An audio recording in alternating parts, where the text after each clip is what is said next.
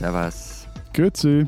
Und hallo, willkommen zur 278. Ausgabe unseres Transalpinen Podcasts mit Lenz Jakobsen, Politikredakteur bei Zeit Online und zurück in Berlin. Matthias Daum, Leiter der Schweizer Ausgabe der Zeit, ebenfalls zurück, aber in Zürich. Und Florian Gasser, Leiter der Österreichseiten der Zeit, nur immer in Wien.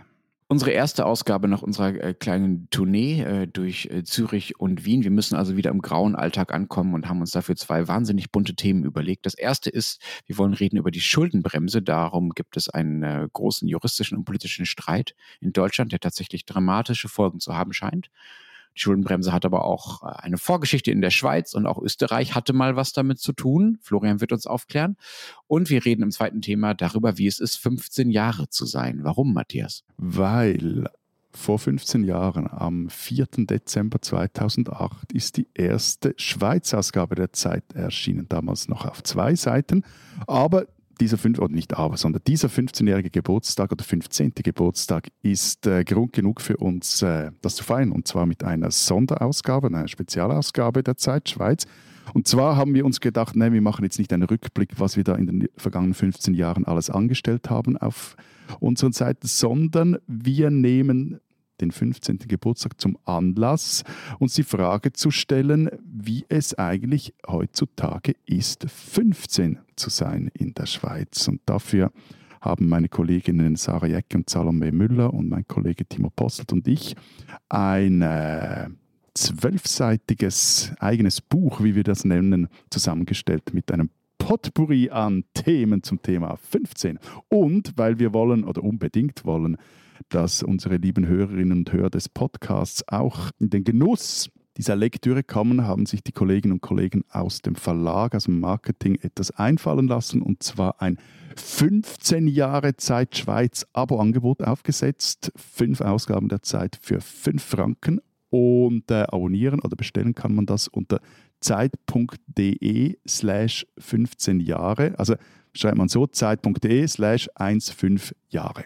Und wenn du schon werben darfst, Matthias, dann muss ich das auch kurz tun, nämlich für die wunderschönen deutschen Landschaften, auch nördlich des Alpenvorlandes. Es ist wirklich ganz fantastisch.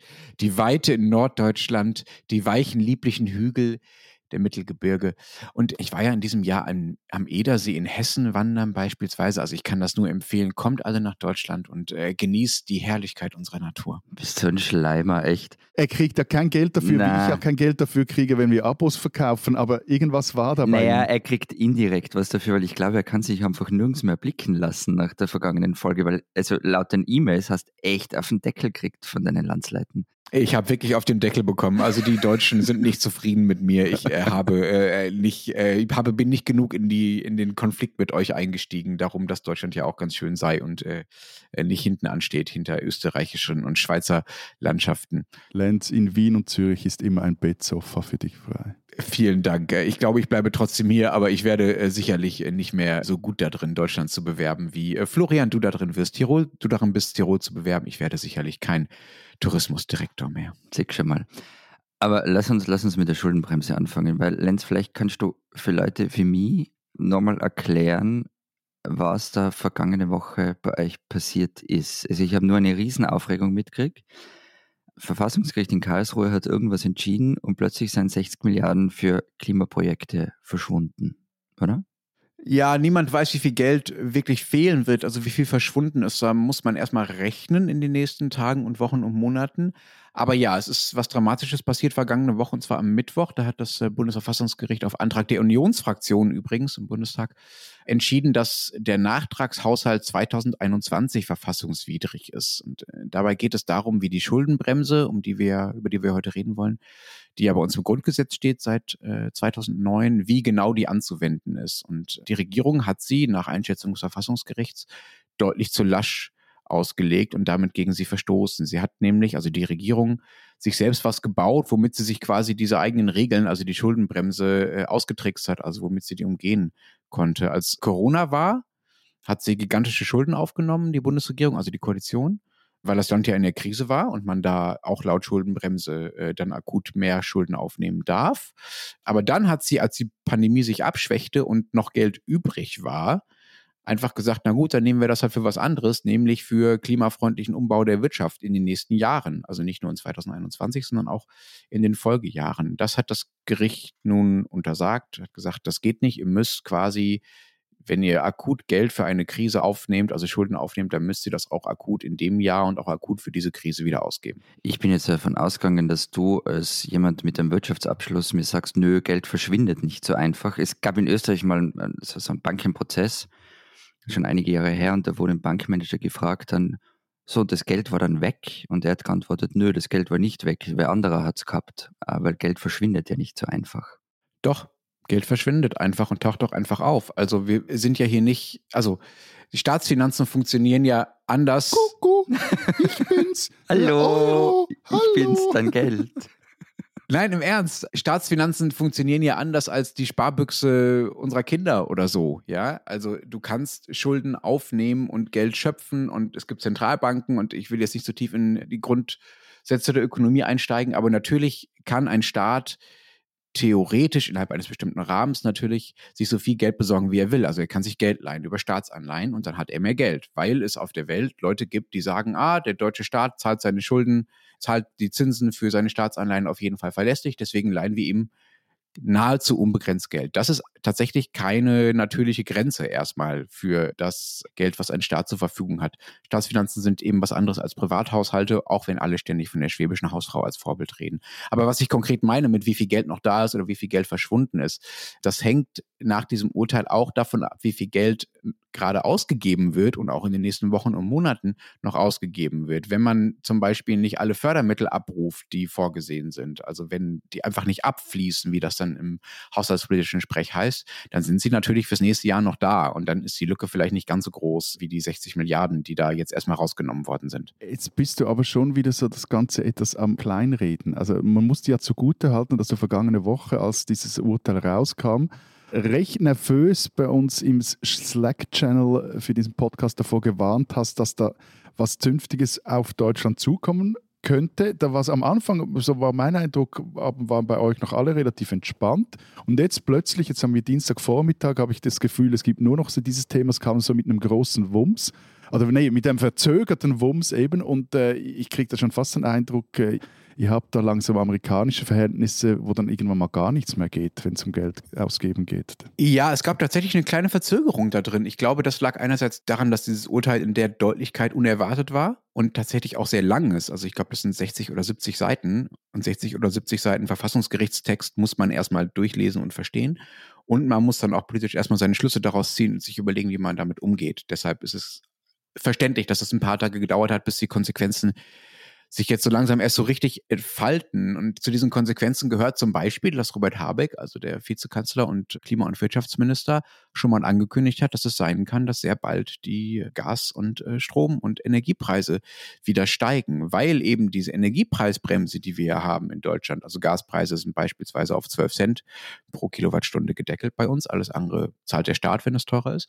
Diese Energiepreisbremse, die wird auch aus einem Sondervermögen bezahlt. Also Sondervermögen ist genau das, was das Verfassungsgericht jetzt ganz stark eingeschränkt hat. Also ein Schuldentopf, den man aufmachen kann und für den dann die Schuldenbremse nicht gilt. Und äh, dieses Sondervermögen, aus dem unter anderem diese Energiepreisbremse gezahlt wird, die könnte jetzt einfach auch verfassungswidrig sein und die Energiepreisbremse könnte einfach wegfallen dadurch. Und dann ist noch was Zweites passiert, das ist jetzt wirklich brandaktuell. Am Montagabend gab es ein Schreiben des Staatssekretärs im Finanzministerium an alle anderen Ministerien, wo dieser Staatssekretär geschrieben hat, bitte, liebe Leute, hört auf, Geld auszugeben.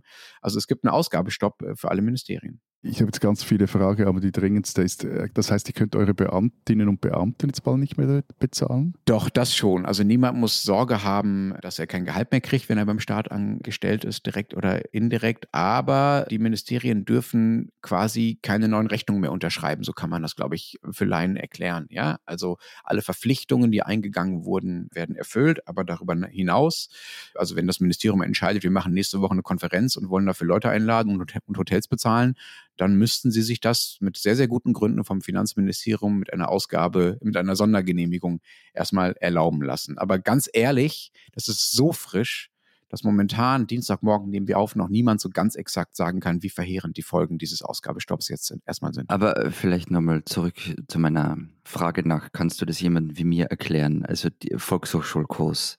Mhm. Der Ausgangspunkt von dem Ganzen war ja eure Schuldenbremse. Was steht denn da drin? Was schreibt die denn vor? Ja, ich versuche es mal ganz einfach zu erklären. Bitte. Weil Staaten, ich habe das ja vorhin schon beschrieben, weil Staaten sich recht leicht Geld leihen können, tun sie das oft auch und häufen Schulden an. Das ist auch kein spezifisch deutsches Phänomen. Das ist sogar eher so, dass in anderen Ländern die Schulden in der Regel höher sind als in Deutschland. Und nun verbietet sich der Staat quasi selbst, weiter Schulden anzuhäufen, beziehungsweise zu viele Schulden anzuhäufen. Dafür gibt es eine Regel, das ist dann die Schuldenbremse, 0,35 Prozent des Bruttoinlandsprodukts, also der Wirtschaftsleistung eines Landes, darf der Staat pro Jahr als neue strukturelle Schulden aufnehmen. Gemessen, um ein Beispiel zu nennen, an 2022 wären das so ungefähr 13 bis 14 Milliarden Euro, die Deutschland neu Schulden machen darf. Ich sage strukturelle Schulden, weil es daneben noch die Möglichkeit gibt, auf kurzfristige wirtschaftliche Ungleichheiten zu reagieren und dafür auch Schulden aufzunehmen. Also beispielsweise, wenn es ganz viele Leute gibt, die arbeiten wollen, die aber nicht arbeiten können, weil die Wirtschaft zu schwach ist und es nicht genug Jobs gibt, dann darf der Staat ein bisschen mehr Geld in die Wirtschaft schießen, damit die ein bisschen also die Nachfrage ein bisschen steigern, ja, damit die Wirtschaft stärker wird, mehr produzieren will, mehr Leute einstellen will und die Arbeitslosigkeit sinkt. So, das sind so konjunkturelle Variablen, die es darin gibt. Jetzt will ich nicht zu sehr in die Streitpunkte der Nerds darin gehen, aber diese konjunkturellen Variablen, die sind auch festgeschrieben in der Schuldenbremse, also wie die berechnet werden. Und dazu gehört zum Beispiel, hat zumindest mir eine Expertin, mit der ich darüber gesprochen habe, vergangenen äh, Freitag gesagt, dass noch so getan wird, als wäre es gut, wenn Frauen ungefähr so viel arbeiten, also als wenn die Frauenerwerbsquote so hoch wäre wie ungefähr in den 80ern. So. Und das ist natürlich Quatsch. Also man könnte sich ja auch als staatliches Ziel setzen, dass mehr Frauen arbeiten sollten und damit entsprechend auch die Schuldenbremse so regeln, dass der Staat dann auch ein bisschen mehr Geld ausgeben darf. Aber das sind nun wirklich schon die Details der Schuldenbremse. Aber nur damit ich es richtig verstehe. Die deutsche Regierung hat sich irgendwann selber ein Gesetz gegeben, das sie in ihrem eigenen Gestaltungsspielraum beschränkt, mhm. nämlich bei den Ausgaben. Und, und ich meine, Angela Merkel hatte damals immer so, so gesagt, sie, das sei wie eine schwäbische Hausfrau.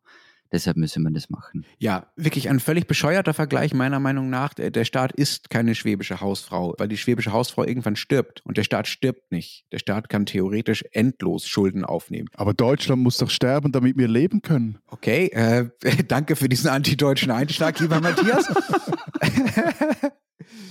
Aber also es ist eine absolute Ausnahme, dass Staaten Schulden zurückzahlen. Über die Schweiz reden wir nachher noch. Die tut das tatsächlich in bestimmten Ausmaß, aber alle anderen Staaten tun das eigentlich nicht. Und das kann man für skurril halten, aber der Staat ist keine schwäbische Hausfrau. Aber es hat natürlich was Protestantisches, ne? So dieses, wir, wir legen uns selbst in Ketten, um uns bloß nicht äh, zu versündigen.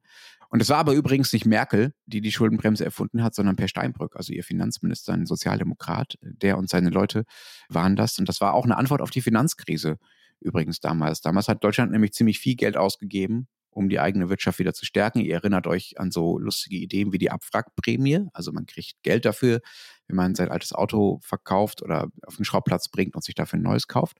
Tolle Idee. Unsere Länder sind einfach nicht wandeln, weil, weil Länder können nicht wandeln, aber wir sind irgendwie Staat gewordene Klischees. Aber ja. Und wenn man so viel Geld ausgibt als, als Staat, will man ja, dass die Finanzmärkte nicht auf die Idee kommen zu sagen, oh, jo, jo, jo, jo, ob das mittel- und langfristig so gut geht, wenn Deutschland sich so viel Geld leiht und so viel Geld ausgibt, oder ob Deutschland vielleicht was ähnliches passiert wie den südeuropäischen Ländern damals, die ja tatsächlich dann von den Finanzmärkten herabgestuft wurden und massive Probleme hatten, wollte das Finanzministerium ein Zeichen setzen, zu sagen, nein, nein, nein, wir bleiben natürlich wahnsinnig seriös und ein Mittel, das zu zeigen, war die Schuldenbremse.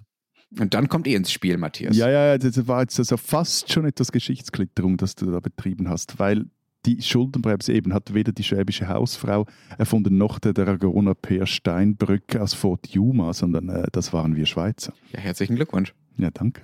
Peter Siegenthaler hieß dieser Mensch, oder? Das war zumindest der, der, wenn es in unseren, also bei unseren Texten, unsere Kollegin Anna Meyer hat das letztens noch mal gut beschrieben im, in der Zeit, äh, wenn bei uns beschrieben wird, wie die Schuldenbremse entstanden ist, dann ist das irgendwie dieser Schweizer Peter Siegenthaler, der sich mit deutschen Finanzbeamten trifft und denen sagt, mach doch auch mal sowas wie bei uns.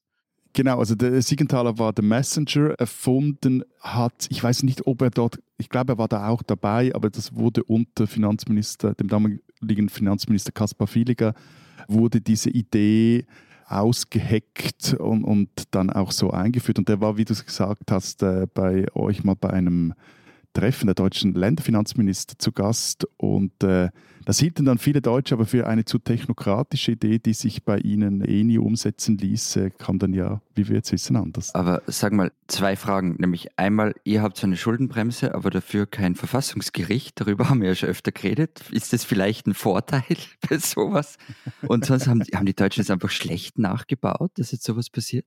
Also ganz ehrlich, um das zu beurteilen, bin ich viel zu wenig tief drin in der deutschen Fiskalpolitik. Aber es könnte zumindest in der Schweiz kein Verfassungsgericht herkommen und ein Budget kippen, deswegen. Genau, also das, wir haben kein Verfassungsgericht, also deshalb haben wir niemand, der dem Parlament oder auch dem, dem Bundesrat so sehr auf die Finger schaut, dass er dann auch auf die Finger klopfen kann. So. Also das, von das Klopfen gibt es bei uns nicht in diesem Fall.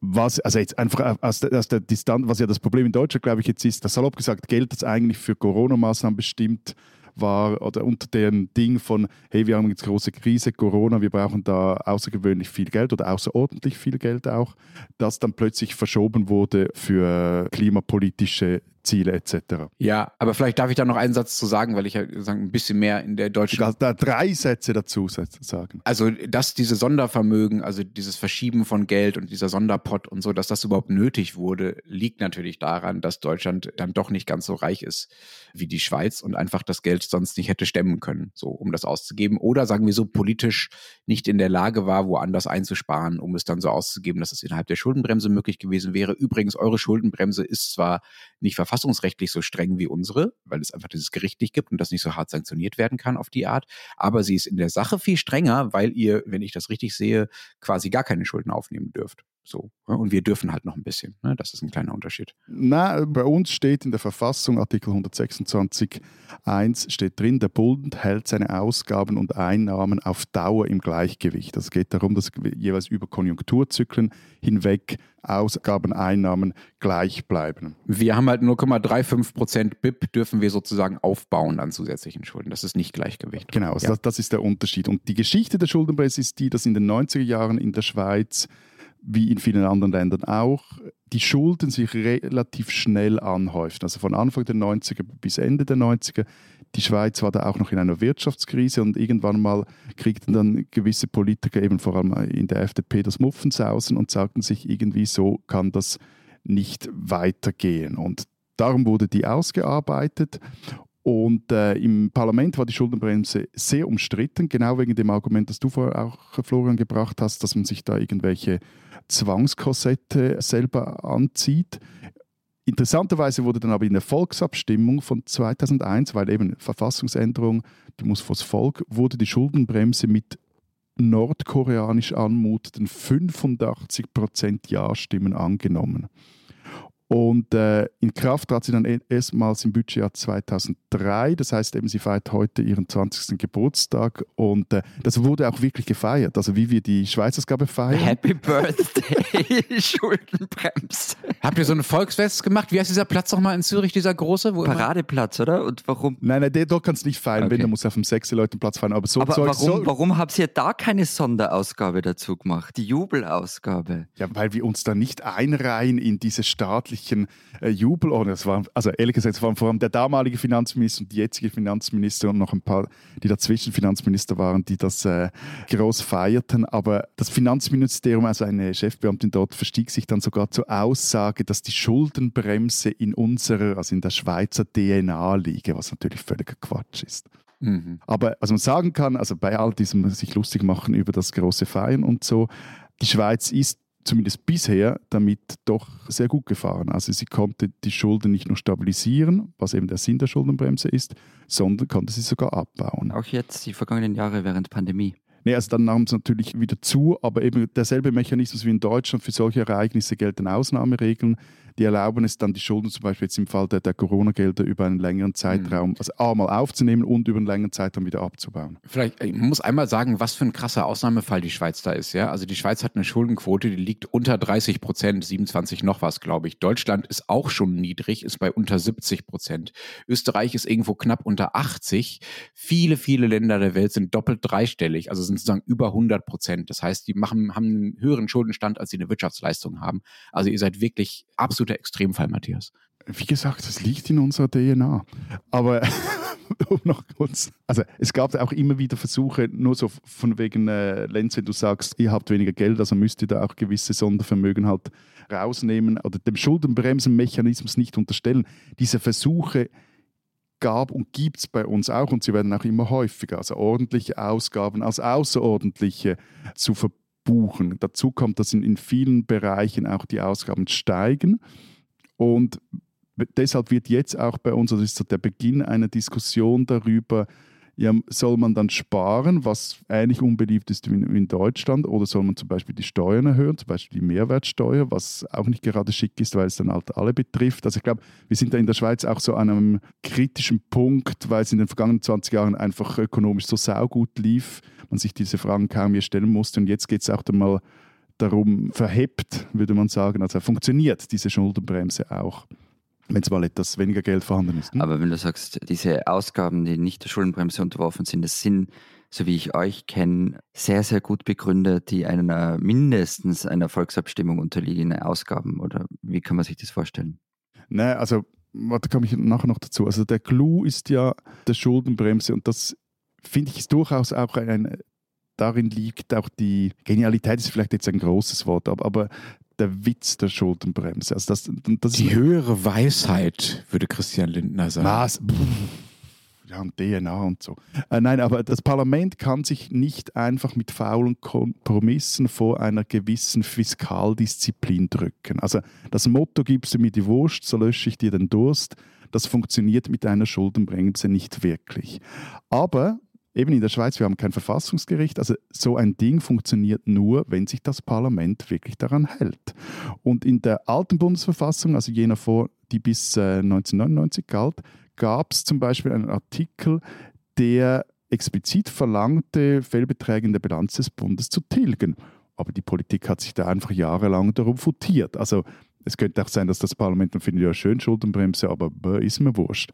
Und dann kommt noch was dazu, dass einige renommierte Ökonomen in der Schweiz auch äh, kritisieren, dass die Schuldenbremse zu streng sei und das Korsett, das sich da die Politik zu geschnürt hat, zu eng sei. Dieser Meinung sind in Deutschland nahezu nicht nahezu alle, das ist übertrieben, aber sehr, sehr, sehr, sehr viele Ökonominnen und Ökonomen, übrigens auch die liberaleren, äh, sind, einige davon sind zumindest auch dieser Meinung.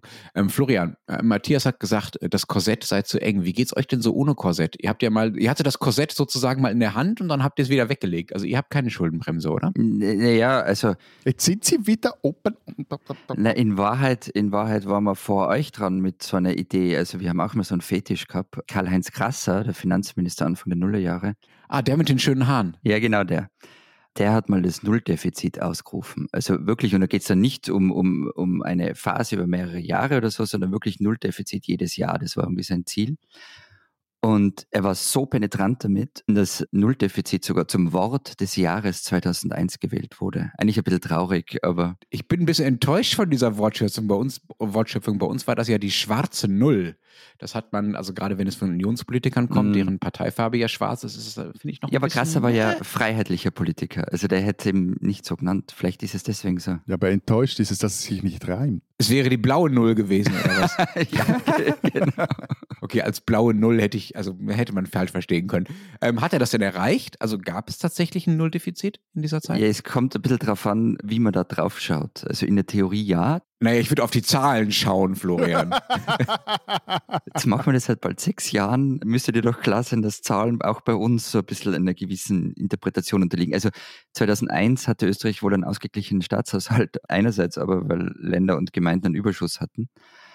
Und andererseits auch, weil halt in der Zeit massiv Staatsbetriebe verkauft worden sind. Und also ganz ehrlich war das halt dann auch nicht mit diesem Nulldefizit. Aber eine Schuldenbremse wolltet ihr doch auch mal haben, oder? Ja. Und? Haben wir dann aber nicht gemacht. Also schon ein bisschen, aber nicht so richtig. 2011 wollte das die Große Koalition, die wollte Schuldenbremse in die Verfassung und zwar auch mit diesem 0,35 Prozent strukturellen Defizit, wobei da dann der große Streit ausgebrochen ist, finde ich zu Recht wie dieses strukturelle Defizit berechnet wird, äh, was kommt da rein, was kommt da nicht rein und so weiter.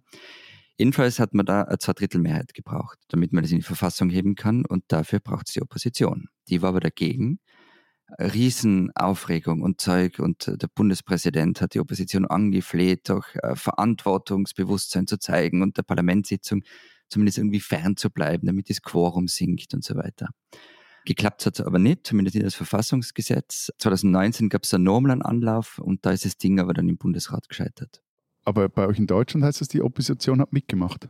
Nee, hat sie nicht. Wir hatten einfach eine große Koalition und äh, Stimmen der. Wir auch, aber die hat nicht gereicht. Genau, bei uns hat es gereicht. Also CDU und SPD-Abgeordnete. Ein einzelner FDP-Abgeordneter hatte übrigens mitgestimmt, wobei die FDP dann sehr schnell gesagt hat, wir finden die auch toll danach. Aber sie war halt in der Opposition. Also CDU und SPD hatten genug Stimmen, also zwei Drittel Stimmen, um äh, die Verfassung entsprechend zu ändern 2009. Also ganz ehrlich, ich finde ja, wir haben vor allem auch im Nachhinein betrachtet ziemliches Glück, dass wir diese Schuldenbremse nicht eingeführt haben.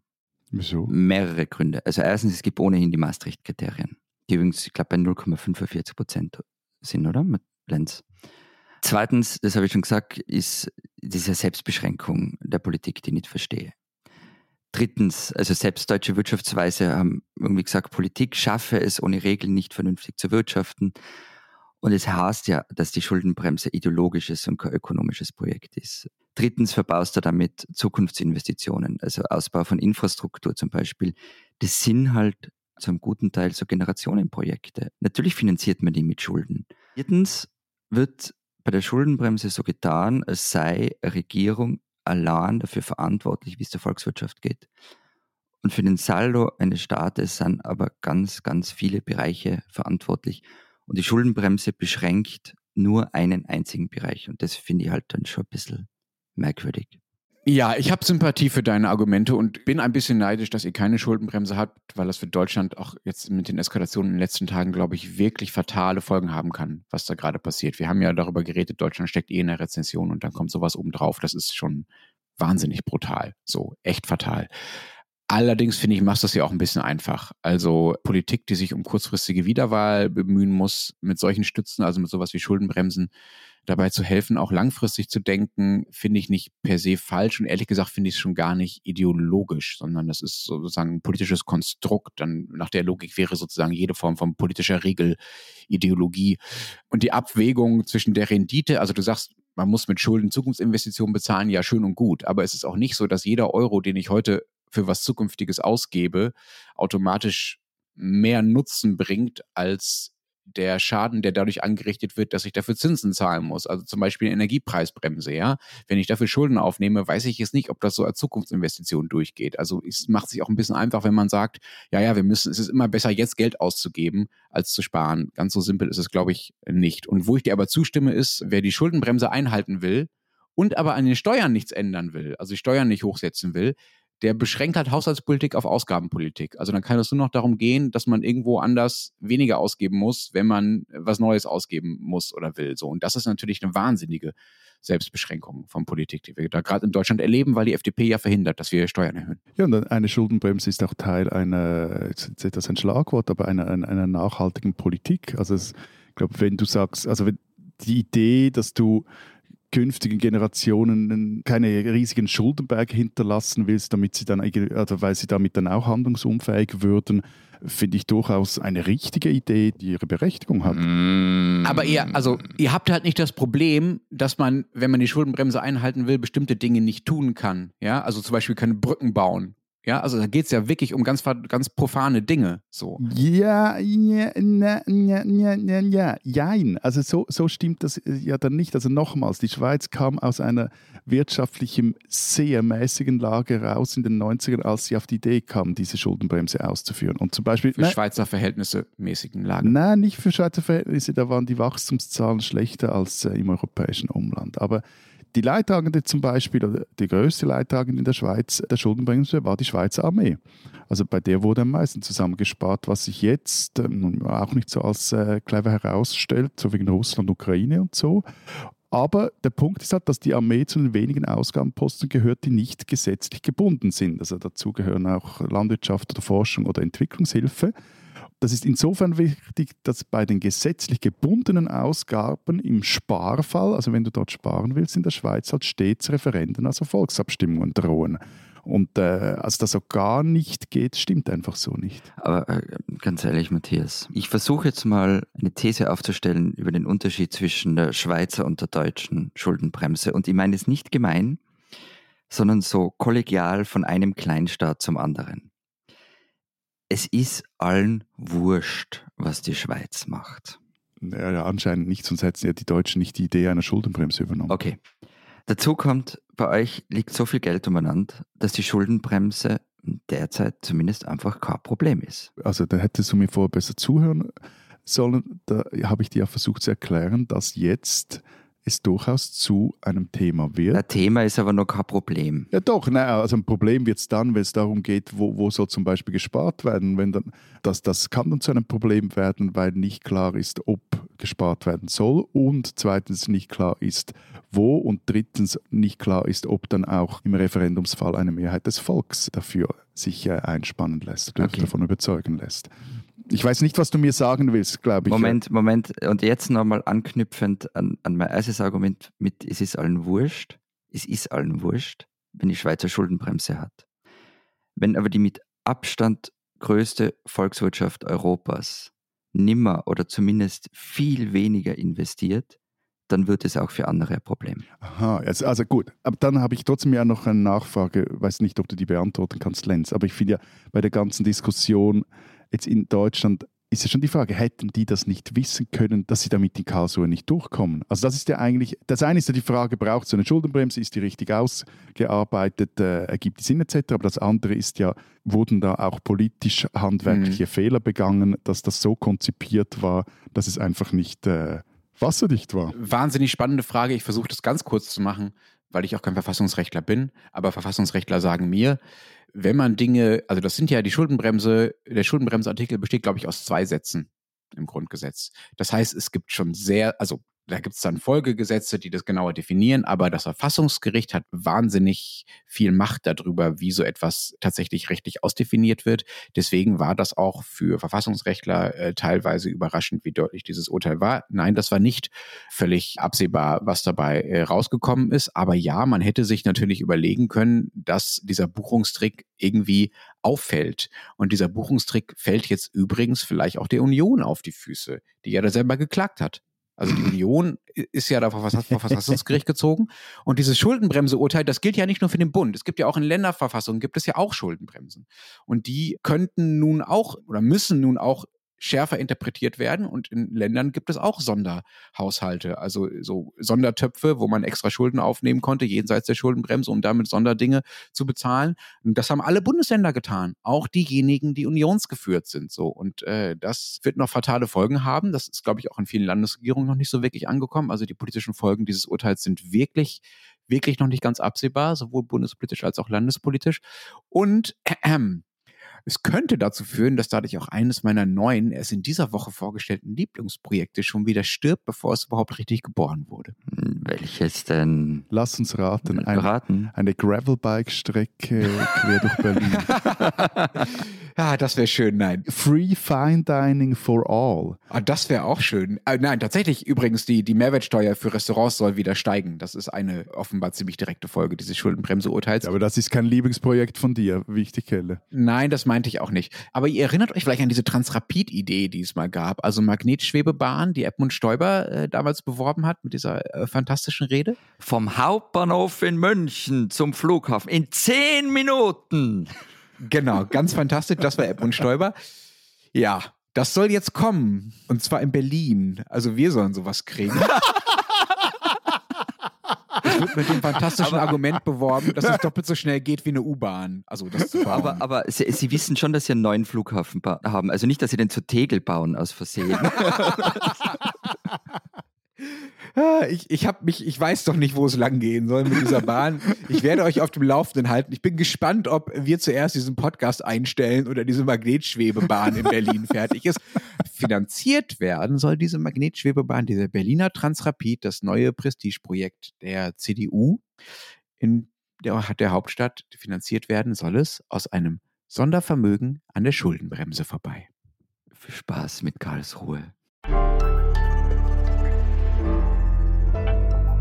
Diesen Schweizer sollten Sie kennen. Ideen können ja gut oder schlecht sein und man weiß Anfang oft noch nicht ganz so genau, in welche Richtung sie tendieren. Dann gibt es Ideen, die sind größenwahnsinnig. Als Österreicher kenne ich mich damit ein bisschen aus. Und dann gibt es Ideen, die sind größenwahnsinnig und völlig gaga. der deutsche Ingenieur Hermann Sörgel hatte Ende der 1920er Jahre so eine Idee. Er wollte an der Straße von Gibraltar und an den Dardanellen gigantische Kraftwerke bauen, also Staumauern und Kraftwerke. Von dort fließt nämlich Wasser ins Mittelmeer. Und einerseits wollte Sörgel mit den Dämmen Strom erzeugen, andererseits das Mittelmeer austrocknen. So, ein bisschen. Ähm, das ist ja kein Scherz. Es wollte damit Land für die Bevölkerung gewinnen und Italien und Tunesien sollten verbunden werden und so unter anderem eine Eisenbahnstrecke zwischen Berlin und Kapstadt entstehen. Ganz begeistert von dem Plan war ein Schweizer, nämlich Bruno Siegwart. Der war Ingenieur, und hat übrigens unaufgefordert, weil er so begeistert war von diesen Ideen, Berechnungen angestellt. Zum Beispiel, wie lange es dauern würde, bis der Meeresspiegel durch Verdunstung weit genug abgesunken sein würde, übrigens 200 Jahre. Und er hat da schon die Staumauern geplant. Für Venedig ist ihm irgendwie eine eigene Lösung vorgeschwebt mit zusätzlichen Staumauern, damit die Lagune erhalten bleibt. Durch Afrika sollte dann ein zweiter Nil fließen und so weiter und so fort.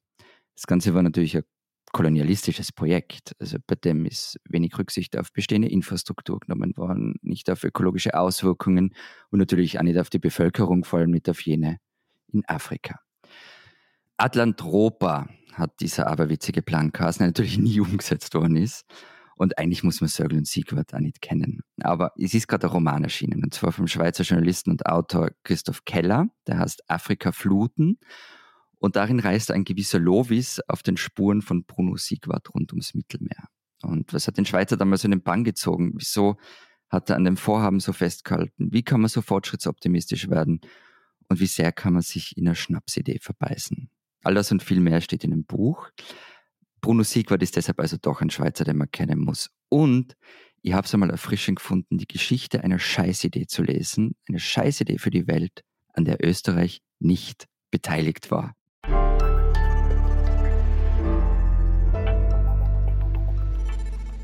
Unser zweites Thema. Lieber Matthias. Ja, hier. Ich finde es ja mutig, dass du mit deinen, naja, ich will ja mal diskret bleiben, 29 plus x Jahren noch glaubst zu wissen, wie es heutigen 15-Jährigen so geht. Du bist so ein deutscher Nörgler. Er weiß es eh nicht und deshalb hat er nachgefragt. Ja, Moment, Moment, Moment, Moment, Moment. Meine Lieblingsstelle in dieser Ausgabe äh, über 15-Jährige in der Schweiz ist ja, wie Matthias seinen Neffen trifft, der demnächst 15 wird und fragt, ich kann mir das richtig vorstellen, wie er so steht, na, weißt du, ob er denn wisse, dass er, also dieser Neffe, am selben Tag Geburtstag hat wie Jay-Z. Und was sagt der Neffe? Hä? Wer? Entschuldige, Matthias, nur ganz kurz. Ich kann es so nachfühlen, was da in einem vorgeht, wenn sowas passiert. Mir ist es ja auch mal mit, mit Mitarbeiterinnen gegangen, als ich von Björk erzählt habe und die mich genauso angeschaut haben. Oder wenn man sich so nach wie vor irgendwie jung fühlt und denkt, ich bin da voll dabei, ich höre Cypress Hill und Wu-Tang Clan. Und dann kommt man drauf, das ist auf Oldie-Samplern drauf mittlerweile. Für mich war es auch sehr, sehr schockierend, als äh, Portishead ja. irgendwann so in den, in den Aufzügen landete und so. Ja, ganz schlimm.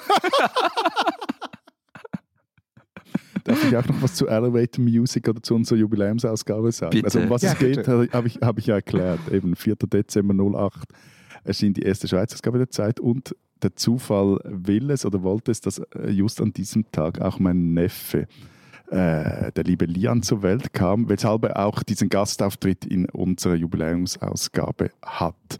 Also von dem her nichts von Old Man's Planning, lieber Lenz, sondern wir haben da wirklich mit den jungen gesprochen und sie gefragt, wie das jetzt ist, heute in der Schweiz ein Teenager zu sein. Dieser Lian, der sagt ja dann auch, also der Neffe, dass, es, dass er es krass finde, dass man sich so früh für eine Berufsrichtung entscheiden müsse. Also du redest mit ihm darüber, äh, ja, wie so sein Leben ist und was gerade so ansteht. Und bei ihm stand eben, dass äh, sich dafür entscheiden zu müssen, was man beruflich so macht, an, weil er eine Ausbildung äh, angefangen hat. Und ehrlich gesagt, also der ist ja 14, also mit 14 Jahren. Also er fängt sie erst an, nach dem nächsten Sommer. Äh, okay, er fängt sie erst an, aber trotzdem muss sie ja jetzt offenbar darüber entscheiden und auch sehr kurzfristig teilweise. Du sagst, er musste sich am Ende innerhalb eines Tages dann entscheiden zwischen den Ausbildungsstellen. Mit 14 Jahren, das finde ich wirklich irre. Also das war mir nicht klar. Also natürlich muss man sich in, Deutsch, in Deutschland auch äh, früh entscheiden für eine Ausbildung, aber doch in meiner Wahrnehmung nicht, nicht so früh. Das finde ich wirklich viel verlangt im Vergleich gerade zu den Menschen, die dann so nach dem Abi noch ein Gap Year machen, bevor sie dann äh, sich mal überlegen, an welche Uni sie gehen.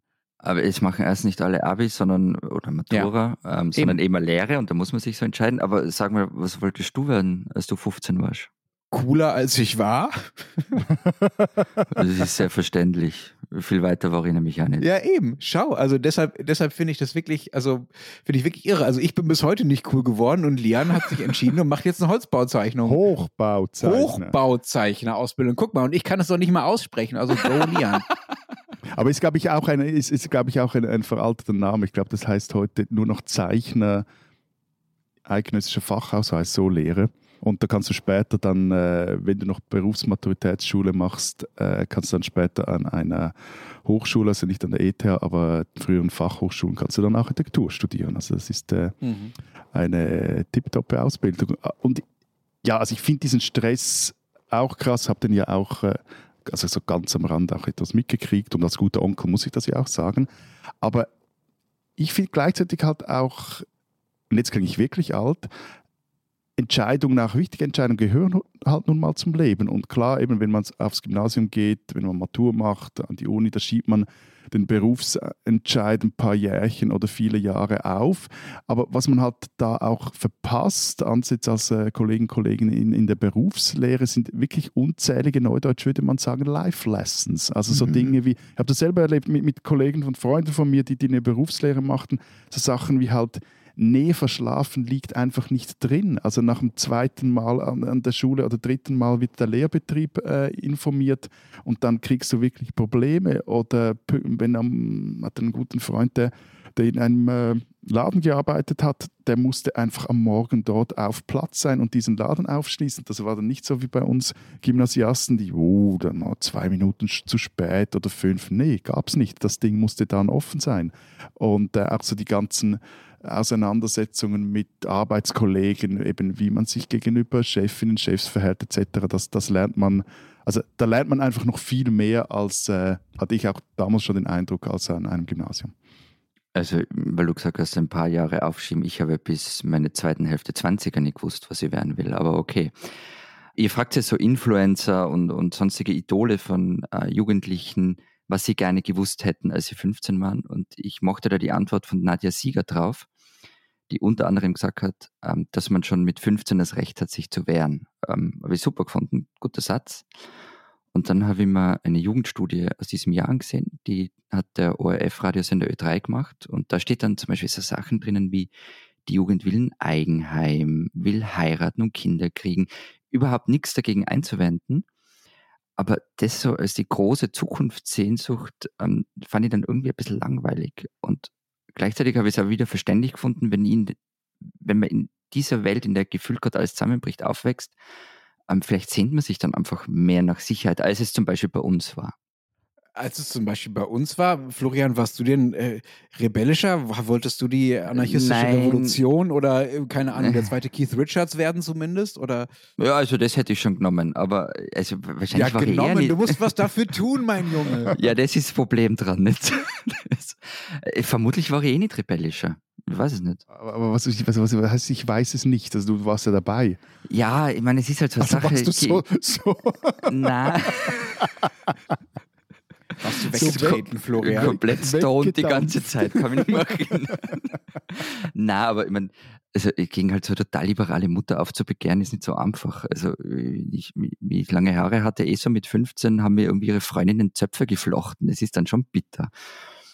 Und ich meine, immerhin hat man mal ein Lehrer Geld angeboten, wenn ich mir die Haare schneiden lasse.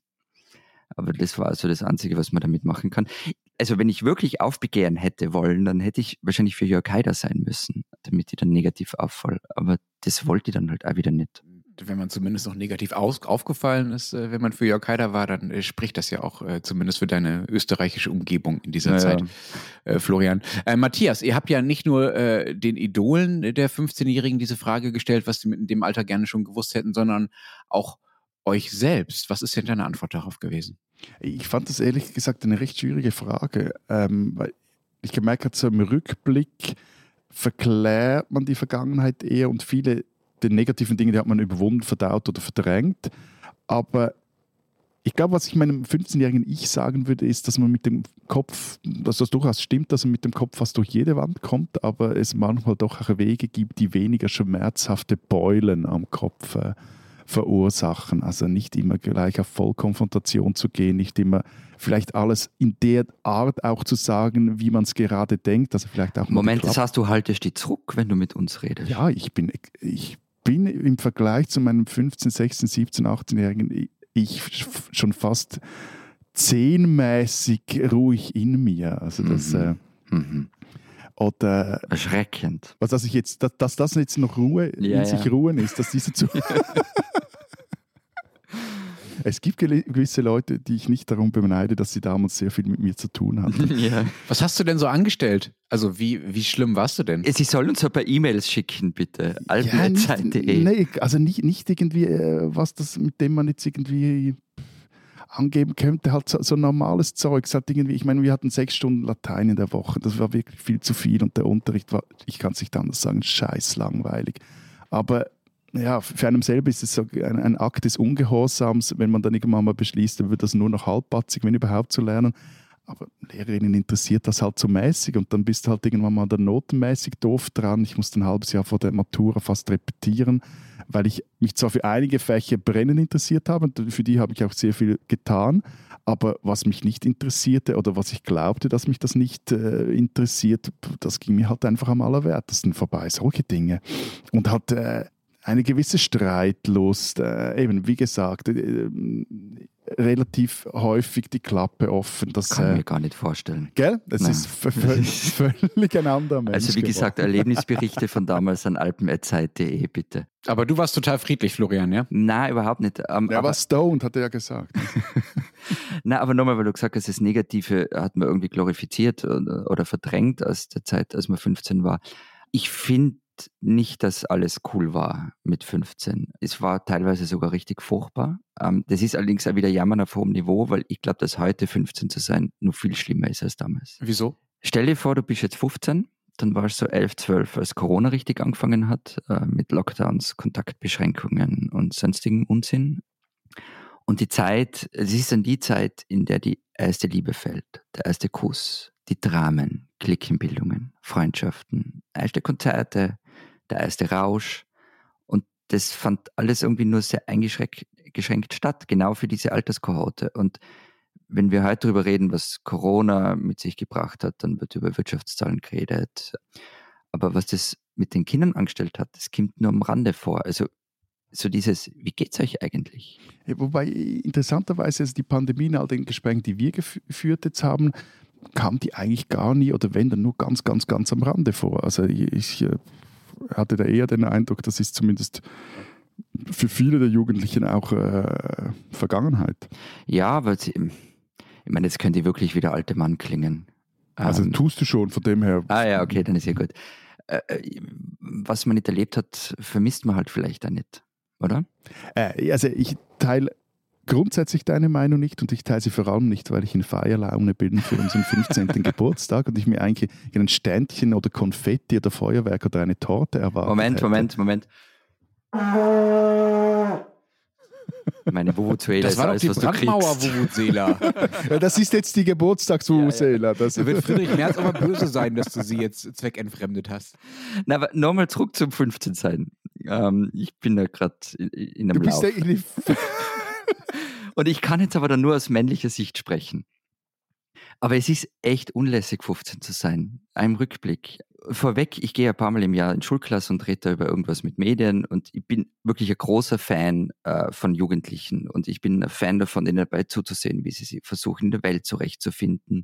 Und es sind oft total kluge Leute dabei und es sind total interessante Gespräche. Aber das ändert nichts daran, dass Männer zwischen Pubertät und 20 Trottel sind.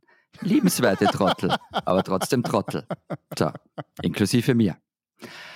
Es ist halt so eine schwierige Zeit, weil kurz davor war ich irgendwie nur so ein nettes Kind, dem ist in die Wangen gezwickt und meist der süß.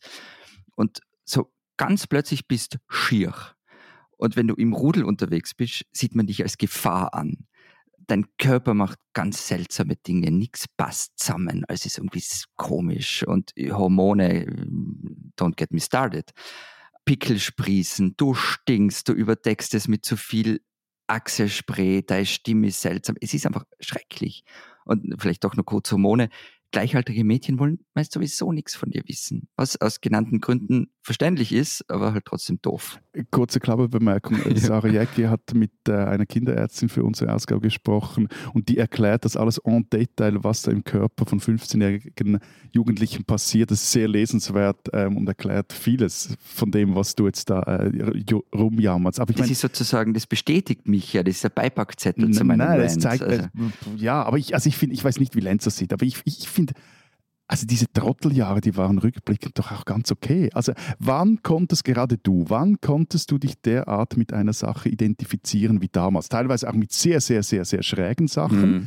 Äh, was ich dann, ähm, ja, gewisse Dinge, wo man findet, okay. Aber ich meine zum Beispiel mit, mit, mit, mit Bands, mit einer Szene und das Ganze völlig undifferenziert, also ohne doppelten Boden, ohne Ironie und total emotional. Also ich weiß nicht, wie es euch geht, aber ab und zu vermisse ich das heute schon. Also interessant ist ja auch, dass die Musik zum Beispiel, die man damals hörte, oder, oder die Filme, die man sah, also wenn ich mir die jetzt, jetzt anhöre, jetzt nochmals anschaue, teilweise finde ich sie grauenhaft, aber viele, vieles ist mir einfach auf einer Ebene näher, weil es viel näher als, als, solche Dinge, die ich erst später entdeckt habe. Irgendwas hat sich da in dieser Zeit eingebrannt und, und viel mehr hinterlassen, als, als vieles, was davon kam, ist, äh, ja, später kam, war dann so, ja, okay, ist nett und gut und so. Oder ich meine, du hast gesagt, eben Erstkurs, erste, erstmal weggehen, also diese Freiheit rauszugehen, die Freizeit unabhängig zu gestalten, das, das, das war doch einfach super, weg von Erwachsenen endlich zu sein, mit seinesgleichen irgendein Ding zu drehen,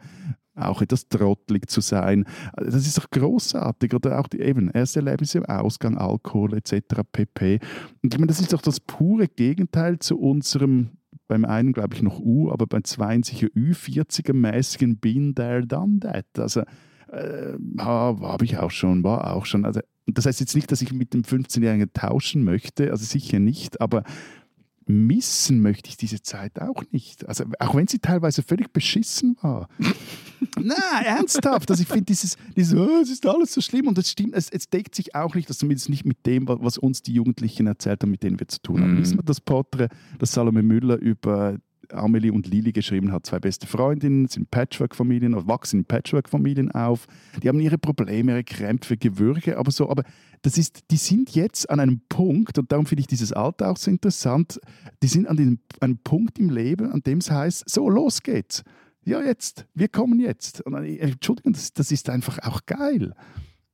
Du hast mit allem recht, was du sagst. Danke mir geht es genau wie dir. Also die Musik, die ich mit 15, also ich war 96, 15, ähm, die ich äh, damals gehört habe und so, also stimmt alles, auch das Emotionale und trotzdem war es, glaube ich, am Ende eine wahnsinnig schwierige Zeit da. Aus genannten Gründen ist eine Frage von Intensität. Ne? Also mhm. man kann die Dinge, die einem gefallen und an die man sich positiv bindet, erlebt man intensiver und die Dinge, äh, unter denen man leidet, erlebt man logischerweise auch intensiver. Und ich glaube, das liegt einfach daran, dass man so vieles zum ersten Mal macht. Also du hast schon von Entscheidungen gesprochen, Matthias, und von diesem Yeah, let's go Ding. Also man macht einfach ganz, ganz, ganz, ganz viel äh, zum ersten Mal und mit jedem einzelnen ersten Mal, und da wäre ich dann schon auch auf, auf Matthias positiver Seite, auch wenn ich natürlich das damals mit 15 nicht so empfunden habe, mit jedem einzelnen ersten Mal, das einen erstmal wahnsinnig verunsichert, mit jeder einzelnen Entscheidung, äh, wird man ja ein Stück stärker und prägt sich als Person selber mehr, also wird auch einfach eigenständiger. Und äh, es gibt in dieser Ausgabe, äh, Matthias, ja noch ein Zitat vom YouTuber Adi Totoro, ich hoffe, ich habe ihn richtig ausgesprochen. Ich kenne ihn natürlich nicht, wie auch, ähm, der auf diese Frage, was er denn gerne mit 15 schon gewusst hätte, äh, sagt, und ich lese das mal ganz vor. Mit 15 hätte ich gerne schon gewusst, dass vieles einfacher ist, als es scheint. Die Steuererklärung, zu Hause ausziehen, etwas Neues anfangen. Oft hat man Angst vor solchen Dingen, aber sobald man sie dann tut, denkt man, wieso bin ich es nicht schon früher angegangen? Und das hätte ich als 15-Jähriger wirklich gern gehört. Darf ich auch noch was Positives sagen, damit ich nicht als der Jammeronkel aussteige? Ich habe die Ausgabe schon gelesen und das, was du jetzt gesagt hast, Lenz, das fand ich eine der Aussagen, die sich gefühlt durch diese ganzen Seiten ziehen. Und die ich total schön finde und auch wichtig finde. Also du kannst mit 15 viel mehr, als du denkst. Du musst dich nur trauen. Die spinnen, die Österreicher. Wir bleiben bei Thema 15, beziehungsweise bei Bund, beziehungsweise bei Pink. Ähm, Was? Wie bin ich jetzt dazu gekommen? Was ist das? Wurscht. Ich vermute irgendeine Überleitung, weil es geht um Pink. Also es geht um eine Das war Farbe aber keine, Matthias. Also, Du möchtest über Pink reden. Pink ist übrigens auch schon auf Oldie-Samplern, oder? Pink. Pink. Ja gut, ja, Also, die, die Sängerin. Musikerin, ja. Also Ja. auf jeden Fall, es geht um die Farbe Pink und es geht um Linz und es geht um Österreich und es geht um den Lask Linz Fußballclub. Dort liegen sich nämlich die Fans und die Vereinsspitze in den nicht pinken Haaren. Also, Pink ist nämlich die Corporate Color, die, die, die Unternehmensfarbe des äh, wichtigsten oder eines der wichtigsten Clubsponsoren BWT, einer Firma, die Systeme zur Wasseraufbereitung vertreibt. Und äh, deren Chef, Andreas Weißenbacher, ist ein umtriebiger Mann im Sportsponsoring. Das schreibt auf jeden Fall unser Kollege Gerhard Gossmann auf Zeit Online in einem sehr unterhaltsamen Artikel. Und äh, der Spitzname, also nicht jener von äh, Gossmann, sondern jener von Weißenbacher, ist der rosarote Panther. Also der BWT sponsert Skiflieger, Formel 1 Rennstelle Fußballer und alle färbt sie, oder er oder die Firma, rosarot bzw. pink ein. Und so gibt es bei der Lask seit einiger Zeit halt auch ein pinkfarbenes Ausweichtrikot, ähm, das die Mannschaft dann ausgerechnet bei bedeutenden Europacup-Spielen, zum Beispiel in London oder Lissabon, getragen hat.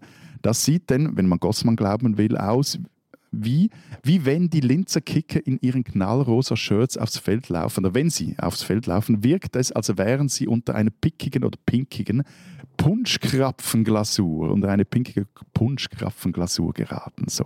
Das wiederum ärgert dann die hartgesottenen Fans äh, von Linz, weil die offiziellen historischen Clubfarben sind eigentlich schwarz und weiß und eben nicht pink.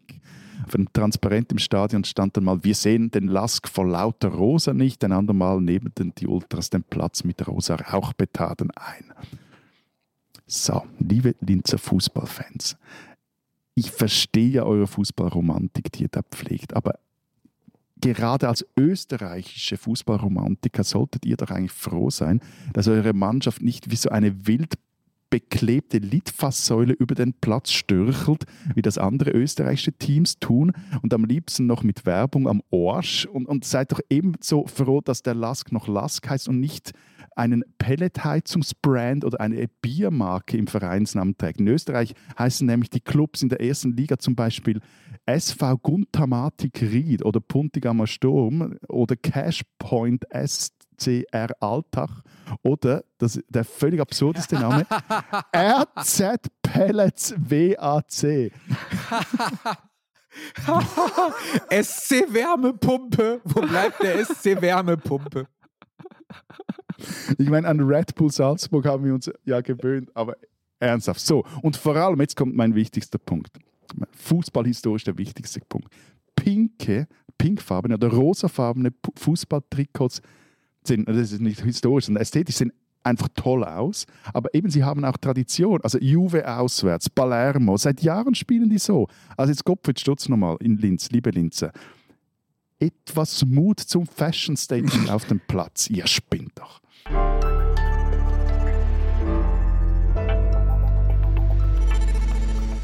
Das war's diese Woche beim Transalpinen Podcast. Was steht noch in der Zeit Schweiz, Zeit Österreich? Nein, Zeit Schweiz hast du uns schon genug erzählt, lieber Matthias. Zeit Österreich, was steht bei euch? Ähm, ich mache es kurz. Wir haben ein großes Stück darüber, wo wir wieder bei Finanzen werden, ob sich das mit unserem Pensionssystem tatsächlich ausgeht und wer eigentlich diese Gutachten schreibt, dass sich das im Pensionssystem ausgeht oder eben Hm. noch nicht. Und dann haben wir noch eine, einen Text, einen Essay ähm, der Schriftstellerin Susanne Gregor über den Druck bei Deutschprüfungen für Ausländer, den Ergebnis ganze Leben beeinflussen können. Und wer wissen will, was in Deutschland so los ist und wie es mit den Folgen des Schuldenbremse-Urteils weitergeht, der lese den Rest der gedruckten Zeit oder natürlich Zeit online. Wir hören uns nächste Woche wieder. Bis dahin Vielen Dank. Adieu. und tschüss.